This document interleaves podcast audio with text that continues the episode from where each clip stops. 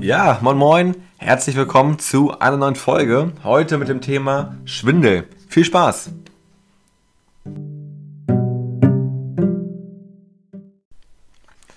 Ja, als Definition erstmal, ganz grob heißt es ja auch, äh, in Ohnmacht fallen mit Schwindel. Das äußert sich durch Wahrnehmung von Scheinbewegungen, Nystagmus, Fallneigung, Übelkeit und Erbrechen. Und das ist gekennzeichnet durch beeinträchtigte Wahrnehmung, also visuell, vestibulär und somatosensorisch, mit Verlust der Körpersicherheit im Raum und damit dann die Gleichgewichtsstörungen. Einmal vorweg, es gibt äh, etliche Arten, wie ein Schwindel ausgelöst werden kann. Ich gehe jetzt auf ähm, einen Schwindel oder auf eine Schwindelart besonders ein, und zwar die, ähm, die vom Ohr aus gesteuert wird. Und dann kommen die Patienten meist mit folgender Diagnose zu uns in die Physiotherapie. P, B, P, P, V. Das steht für posteriore, benigne, paroxysmale, Positional Vertigo. Also das Posterior steht für hinterer Bogengang, gutartiger, anfallsartiger, positionsabhängiger Lagerungsschwindel. Also es geht jetzt um den Lagerungsschwindel. Das sind meist heftige, anfallsartige Drehschwindelattacken, die bei Bewegung des Kopfes auftreten ähm, und dadurch die Otokonien oder Otoliten, die aus dem Vestibulum in einen Bogengang geraten. Ähm, also es gibt drei Bogengänge im Ohr. Einmal den vorderen, den hinteren und den horizontalen Bogengang. Und in diesen Bogengängen ähm, entwickeln sich über die Jahre hin so kleine Kristalle, die auch Otoliten oder Otokonien genannt werden.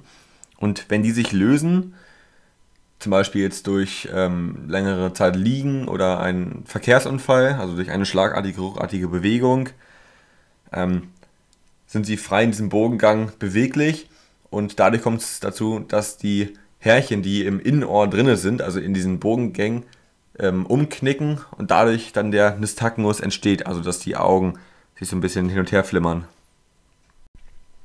Ja, zwischen 50 und 70 Jahren ist die höchste Inzidenz, also die höchste Wahrscheinlichkeit, dass das ähm, eine Person bekommen kann. Frauen eher als Männer. 18,6% äh, häufigste Schwindelform generell und häufigste Ursache peripherer vestibulärer Schwindel. Zu 88,6% ist der hintere, der posteriore Bogengang betroffen, 6 bis 10% der horizontale Bogengang und dann ganz selten der vordere Bogengang, der betroffen ist. Komme ich nun zur Diagnostik. Da gibt es einen Fragebogen, der DHI, der Fragebogen wird ähm, einmal vor der Anamnese ähm, ausgefüllt vom Patienten. Das sind verschiedene Fragen, die der beantworten soll. Und das ist, oder der wird einfach für die Verlaufsmessung empfohlen. Und da gibt es dann verschiedene Fragen. Als, als Beispiel P1, F5, P11, P13, das sind dann die Fragen, die dann sind. Und P steht für Schwindel auslösende Bewegungen. F steht für Behinderung im Alltag und E steht für Emotion, also was die mögliche Ursache sein kann. Kreuzt der Patient Ja an, gibt das 4 Punkte, manchmal 2 Punkte und Nein sind 0 Punkte.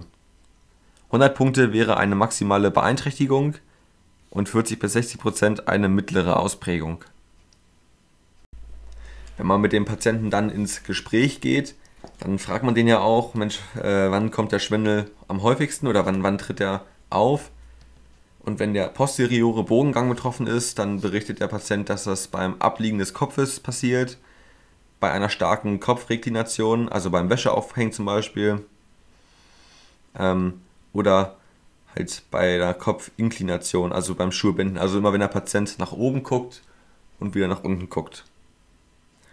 Wenn der horizontale Bogengang betroffen ist, dann wird der Schwindel meist ausgelöst durch Drehen im Bett äh, zu beiden Seiten oder bei einer Kopfrotation, sei es jetzt der Schulterblick im Straßenverkehr oder sonstiges.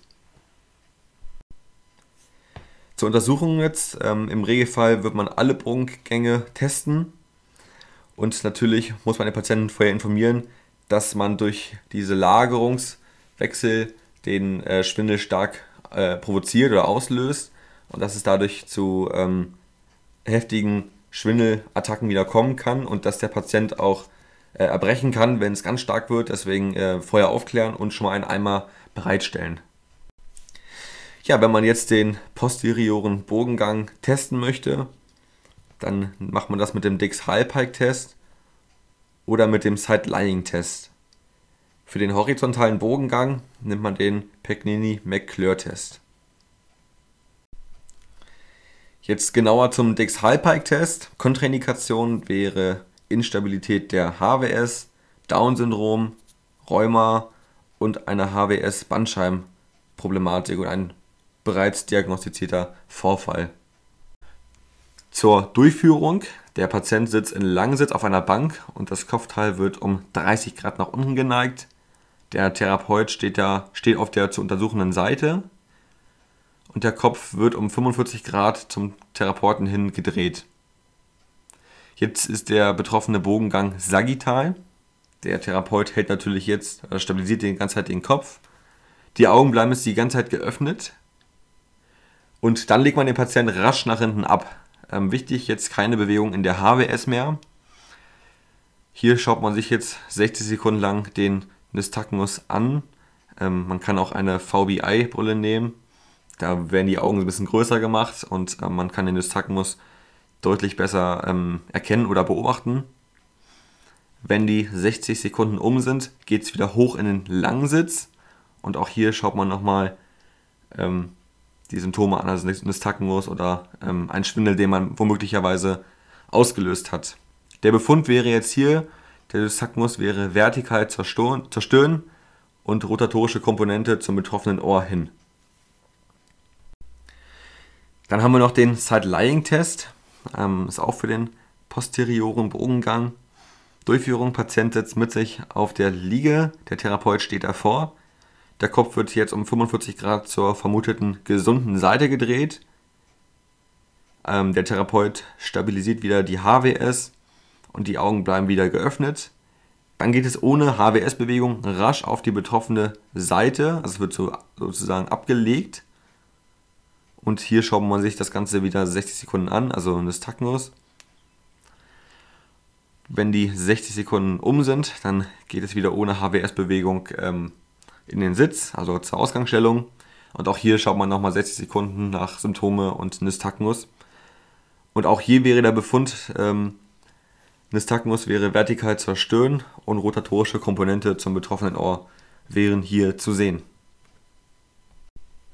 So, jetzt zum äh, Pegnini-McClure-Test. Das ist jetzt für den horizontalen Bogengang. Durchführung wäre, Patient liegt in Rückenlage, Kopfteil steht äh, 30 Grad hoch, die Augen bleiben jetzt immer wieder offen. Und jetzt soll der Patient schnelle Kopfdrehung zu einer Seite machen. Das Ganze schaut man sich dann wieder an. Dann Drehung äh, zur anderen Seite. Auch wieder anschauen. Und das Ganze macht man dann dreimal zu jeder Seite.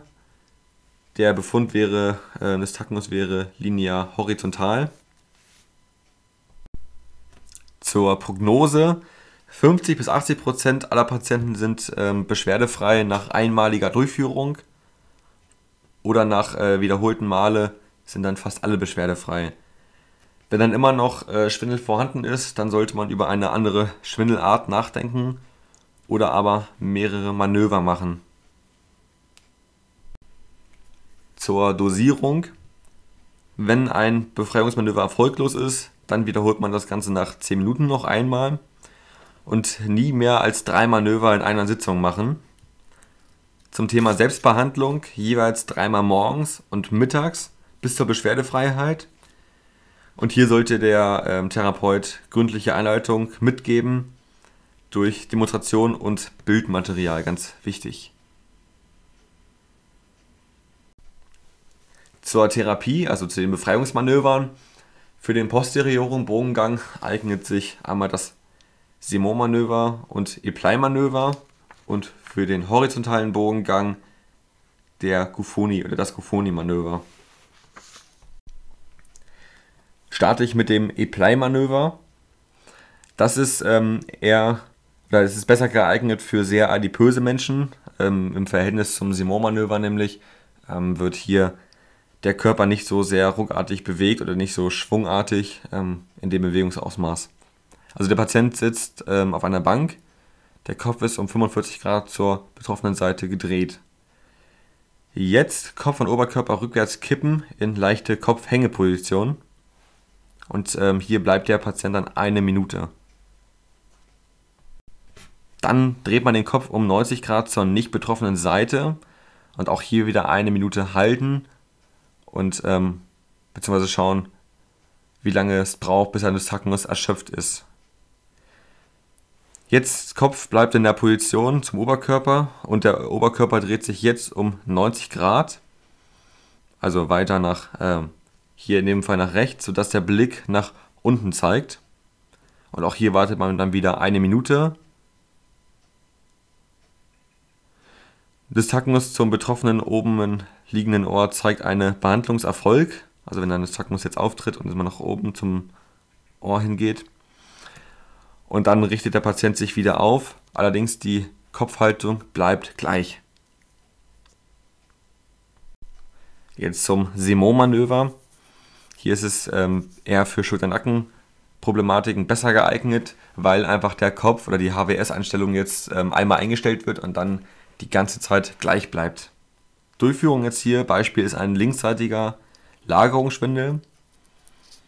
Der Patient sitzt erstmal ähm, und der Kopf ist um 45 Grad zur gesunden, äh, zum gesunden Ohr hingedreht. Jetzt erfolgt die erste Lagerung ähm, und zwar zur betroffenen Seite, also zum linken Ohr. Das heißt, der Patient ähm, schaut jetzt nach oben, also wenn die linke Seite ähm, rotiert ist zum und gesunden Ohr, dann guckt man ja zur rechten Seite. Dementsprechend legt der Patient sich jetzt auf die linke Seite runter wie gesagt, die HWS-Einstellung bleibt jetzt immer gleich. Hier wartet man jetzt eine Minute und schaut sich den Nystagmus an. Dann ähm, mit Absprache des Patienten natürlich macht man eine 180 Grad Drehung zur anderen Seite, das, also auf die andere Bankseite. Das heißt, der Blick geht dann automatisch nach unten, weil die HWS-Einstellung ja gleich bleibt. Wenn diese ruckartig schwunghafte Bewegung vollzogen ist, dann bleibt man auch da wieder eine Minute und schaut sich den Nystagmus an, beziehungsweise man wartet, ob er sich sogar vielleicht ähm, erschöpft. Und nach der Minute dann geht es wieder hoch in den Sitz ähm, zur Ausgangsstellung. Der Kopf bleibt auch hier nochmal eingestellt und auch hier schaut man sich den Nystagmus weiterhin an. Jetzt zum letzten Manöver, zum Gufoni-Manöver. Durchführung ist, Patient sitzt erstmal, dann soll sich der Patient auf die nicht betroffene Seite so seitlich hinlegen, so auf die Schulter. Da, hier wartet man wieder eine Minute oder halt bis der Nystagmus sich legt. Und dann soll der Patient den Kopf um 45 Grad nach unten drehen, also dieses Ausbrechen. Auch hier wartet man wieder eine Minute, dann geht es wieder hoch, wieder eine Minute warten und schauen, was der Nystagmus sagt.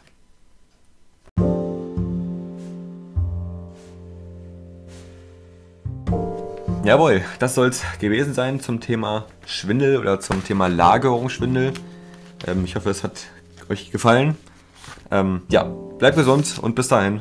Tschüss.